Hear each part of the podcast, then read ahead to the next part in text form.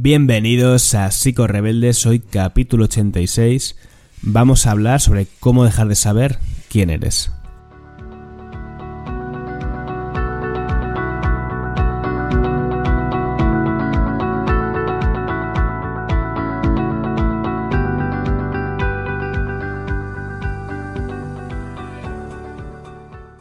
Rebeldes es un espacio para profesionales y no profesionales de la salud mental que tienen algo en común, y es su pasión por la psicología. Una psicología crítica, una psicología sincera, y una psicología que, como vengo diciendo en la mayoría de los últimos episodios, necesita mirar el mundo que le rodea para entender también qué es lo que sucede dentro de la consulta.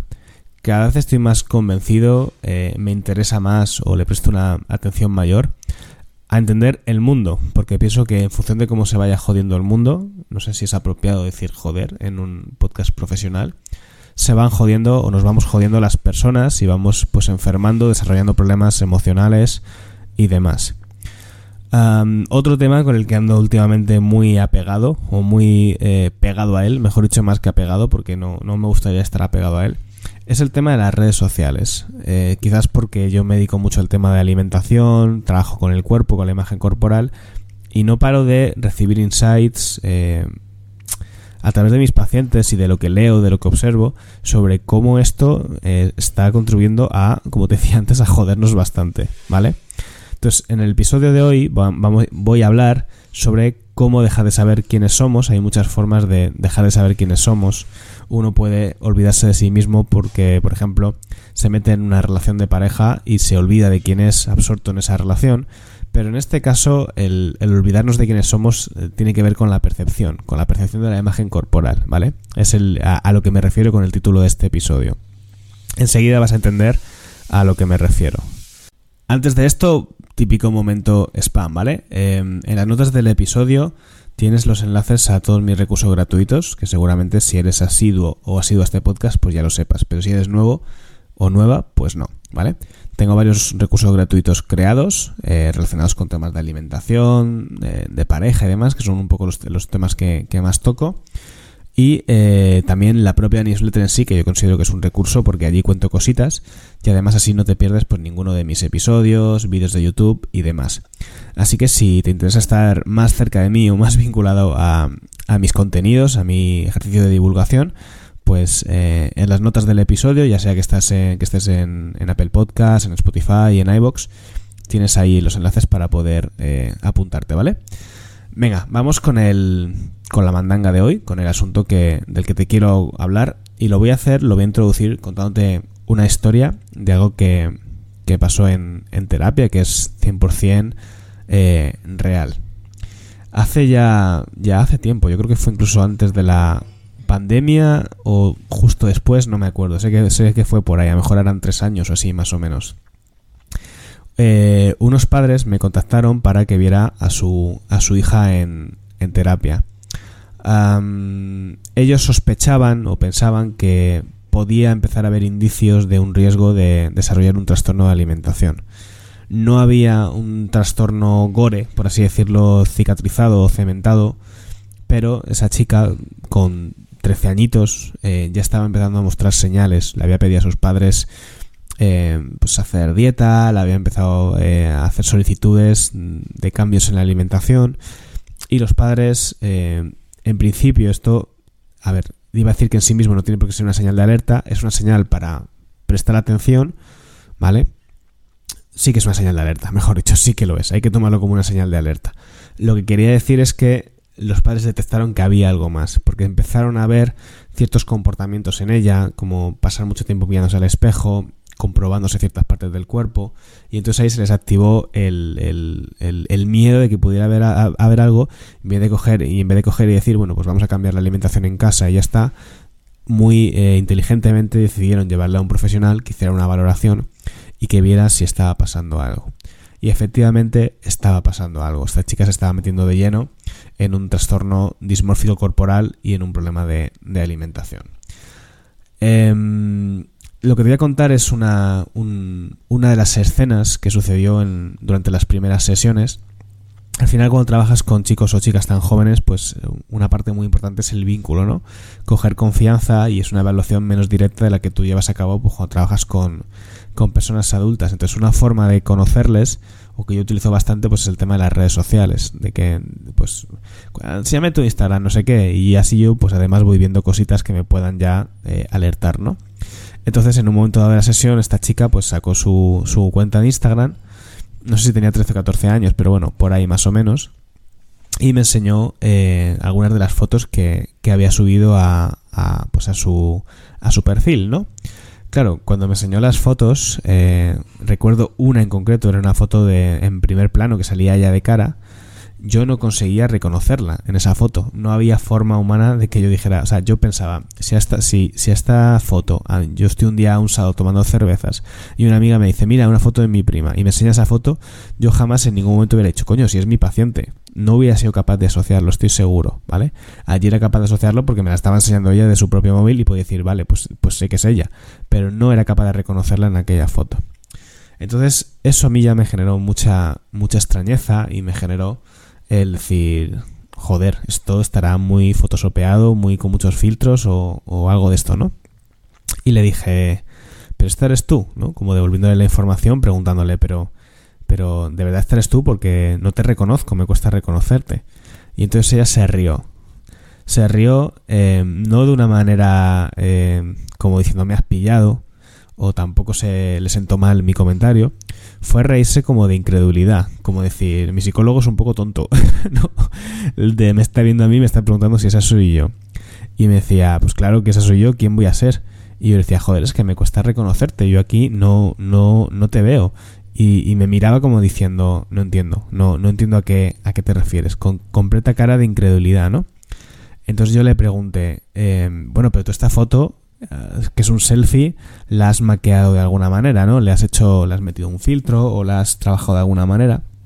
Y entonces ella me dijo que, que sí, que había hecho con Photoshop algunos cambios, que se había reducido una parte. Bueno, la tía era una, una experta en Photoshop, eso había que, que reconocérselo, era, era una crack, ¿no? Y entonces, cuando me explicó los, las cosas que le había hecho, que ya no me acuerdo exactamente cuáles eran, eh, yo le dije, bueno, pero a ver, entonces, si le has hecho todos estos cambios eh, estéticos, le has metido un filtro, no sé qué, entonces no eres tú. Era tu foto, pero le has cambiado.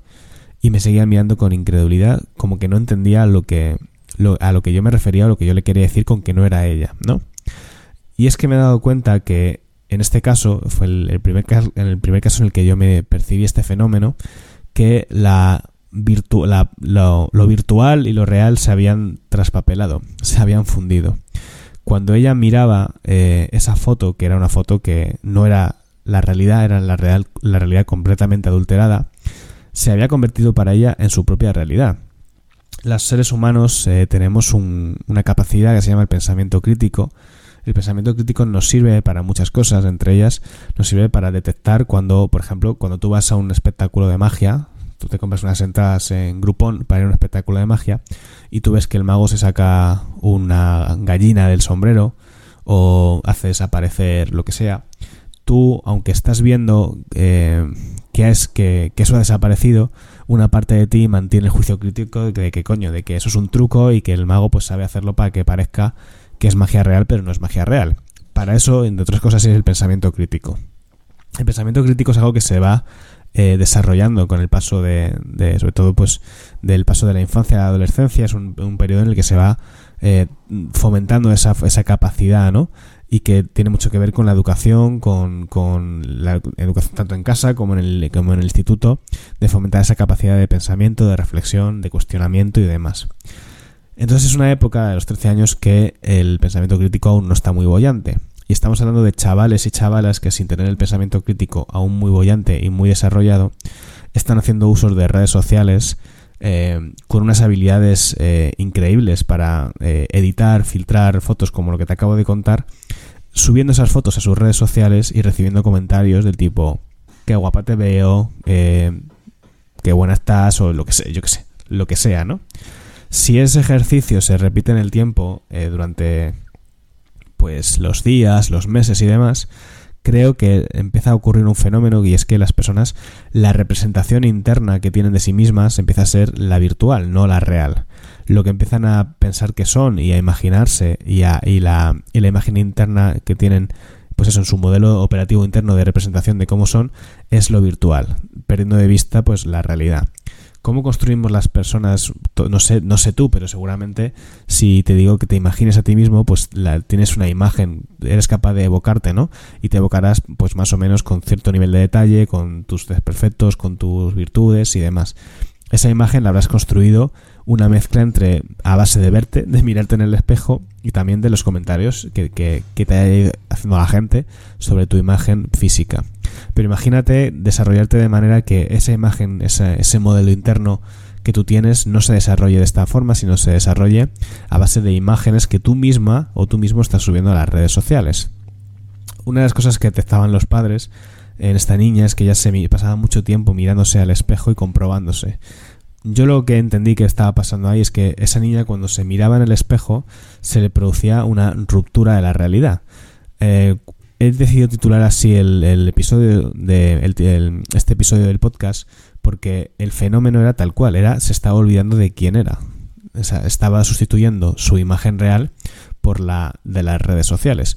Y entonces lo que le sucedía cada vez que ella tenía una, pues una, confrontación con la realidad es que empezaba a activarse toda la, la dismorfia corporal, ¿no? Empezaba a detectar una serie de efectos, empezaba a tener un sentimiento de rechazo a nivel de percepción de su imagen física de lo que estaba percibiendo en la realidad, porque no conseguía acercarla al imaginario. Y entonces cuando tú ves algo que no te gusta, que no te cuadra, que no te convence, tienes dos opciones cambiar la forma de, pensamiento, aceptar que te estás equivocando y, volver al punto de inicio, o hacer algo para que la fantasía se parezca, o sea, para que la realidad se acerque a la fantasía. No sé si consigo explicarlo bien, igual eh, lo, he dicho un poco lioso, voy a intentar decirlo de otra manera. Yo creo, bueno, creo no, esto está demostrado, eh, que el cerebro, para el cerebro es mucho más económico eh, intentar hacer algo para que la realidad se parezca a lo que ella cree que hacer por cambiar la realidad. Entonces, esta chica, en vez de eh, darse cuenta de que se le había ido la pinza con el tema de los filtros y demás, lo que estaba intentando todo el rato era asemejar la realidad que ella estaba viendo a la fantasía. Y entonces ahí es donde comenzó el trastorno de alimentación. Ella hacía cosas, estaba intentando hacer cosas, estaba pidiéndole a sus padres cosas, con la alimentación sobre todo, para intentar parecerse a lo que ella tenía representada y que cuando se miraba en la vida real, en una foto sin filtros o en el espejo, donde fuera, no conseguía encontrar. De esta manera se fue desarrollando esa mirada, esa percepción crítica y esa dismorfia corporal eh, que no paraba de encontrar eh, esos defectos en su cuerpo porque se había acostumbrado, había elevado su, expectativa una cosa completamente irreal. ¿Por qué me he acordado de esta historia en este punto? Y es que eh, el otro día vi un, un episodio de... Eh, un episodio, ya no sé ni lo que digo. Un artículo del país que estaba bastante chulo, que hablaba sobre eh, un nuevo filtro de la, de la, aplicación de TikTok que se llama el efecto, a ver si lo tengo por aquí, um, Bold, no sé qué era.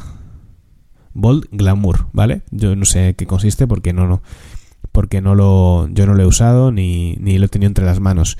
Pero a lo visto es un filtro que te cambia completamente las facciones de tu cara y que te convierte pues en una belleza como muy perfecta o muy super normativa. Yo tengo te voy a dejar el artículo en las notas también del programa para que lo puedas ver porque es impresionante, ¿no? O sea, ves las fotos, he visto algunos vídeos de gente que sale como criticando el, el efecto, ¿no? Que se hacen como una foto normal y luego se aplican el filtro y es que de verdad que son una persona que no tiene absolutamente nada que ver. De hecho, el filtro al final te convierte un poco robótico, son como como como maniquís, no son como bellezas muy de pues eso, muy sintéticas, no sé cómo decirte. Yo a mí no me parece atractivo, pero es verdad que te convierte en unos rasgos como completamente perfectos. Entonces yo me imagino a, a, pacientes como a, personas como las que te acabo de hablar de mi paciente que empiezan a usar, a hacer uso de estos filtros y comienzan a proyectarse y a sentirse que realmente son la, persona del filtro y no la, no la otra, ¿no? Me parece un peligro brutal y me parece que esto es carne de cultivo perfecto para que se vayan desarrollando problemas de eh, la imagen corporal y, como te digo, del trastorno de dismorfia corporal. Estos son problemas que siempre han existido, o sea, no son nuevos, pero eh, cada vez van a ir más en aumento y los profesionales de la salud mental nos los vamos a encontrar más en consulta. Desde luego hay que encontrar la forma de trabajar ese pensamiento crítico en los, en los jóvenes, de hacer un cierto control del uso de las redes sociales y de educar sobre todos estos aspectos si no queremos tener un futuro lleno de problemas con la imagen corporal y con la alimentación. Yo no sé si es que soy un poco catastrofista en este sentido, pero me lo veo venir. Me veo venir que como esto siga así, eh, se nos va completamente de las manos. En el 2018 se llevó a cabo un estudio en la revista JAMA, eh, Facial Plastic Surgery, que venía a decir lo que te acabo de decir, y que estas imágenes filtradas al final están consiguiendo difuminar la línea entre la realidad y la fantasía, y desarrollando problemas como el, como el que te digo, el del trastorno dismórfico corporal. Cuando tú te autoidealizas, cuando tú adquieres una imagen idealizada de ti sin ningún tipo de perfección, cuando luego te ves y detectas esas imperfecciones que pueden ser, pues, también lo que nos hace naturales, pues una nariz más grande, unas orejas de soplillo, un, un grano, yo que sé, lo que sea, al final eso te va generando un sentimiento como de incomodidad, de, angustia, y el fenómeno mental es como intentar rechazarlo, como intentar eliminarlo, como intentar quitarlo de en medio. Y estás entrenando a la mirada en que se detecte todo el rato estos defectos. No, digamos que los defectos, la, gente que yo creo que no tiene defectos es porque los tiene completamente interiorizados y normalizados. No se ha parado a verlos como, como un problema, ¿no? Simplemente lo acepta como parte de su estética. En el momento en el que tú intentas, eh, te empiezas a obsesionar con este tema, intentas modificarlo activamente, es cuando no puedes parar de verlos y empiezas a, y la atención se empieza a ir al defecto automáticamente y a detectarlo cada vez que te, que te miras, ¿no? En fin, no sé, a mí esto me parece que, que es eh, muy peligroso, que se nos vienen tiempos difíciles en este sentido y que es importante que, que hagamos algo con ello, ¿no? También en, la, en, el artículo este del país hay una opinión de la doctora Pérez eh, Sevilla que te voy a leer porque me parece muy, muy interesante. Entiendo que es una, una cirujana que dice así. Hasta que llegaron los filtros nunca nos habíamos enfrentado a nuestra mejor versión. Y esto es lesivo porque induce a una comparación en la que la realidad siempre sale perdiendo, ¿vale? Que es justo lo que te acabo de contar. La percepción de nuestro cerebro se altera y cuando te ves sin maquillaje sientes cierto rechazo hacia tu imagen porque el cerebro también prefiere la mejor opción.